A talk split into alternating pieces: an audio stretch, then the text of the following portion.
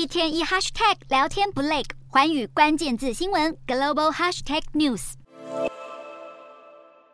众人的掌声之下，巴黎奥运会组织委员会主席艾斯汤戈手上拿着最新打造的巴黎奥运圣火火炬，现身塞纳河游艇上的一场奥运庆祝活动。火炬的设计师 Matthew Lehner 二十五日也亲自介绍了作品理念。他表示，这支火炬将巴黎奥运的三大主题——平等、水与和平——合而为一，反映出了设计团队对巴黎奥运的愿景，并且展现出强烈的艺术感和设计理念。有艺术之都之称的巴黎，对这次的奥运盛会在视觉设计上确实别出心裁，甚至请到了顶级奢侈品牌 LVMH 当赞助商。有消息指出，LVMH 赞助奥运的费用高达台币约五十一亿元。同时，该集团也透露部分合作细节，最受瞩目的部分无疑是奖牌的制作。至于 LVMH 旗下的 LV、迪奥和 Berluti 三个品牌，也会以不同的形式参与奥运开幕典礼。至于巴黎当局，则耗费了台币约四百八十五亿元的巨资整治塞纳河，致力于恢复河流水质，让水上赛事能够在此进行，并且预计在二零二五年设立三个露天游泳区，让一般民众也能在塞纳河游泳。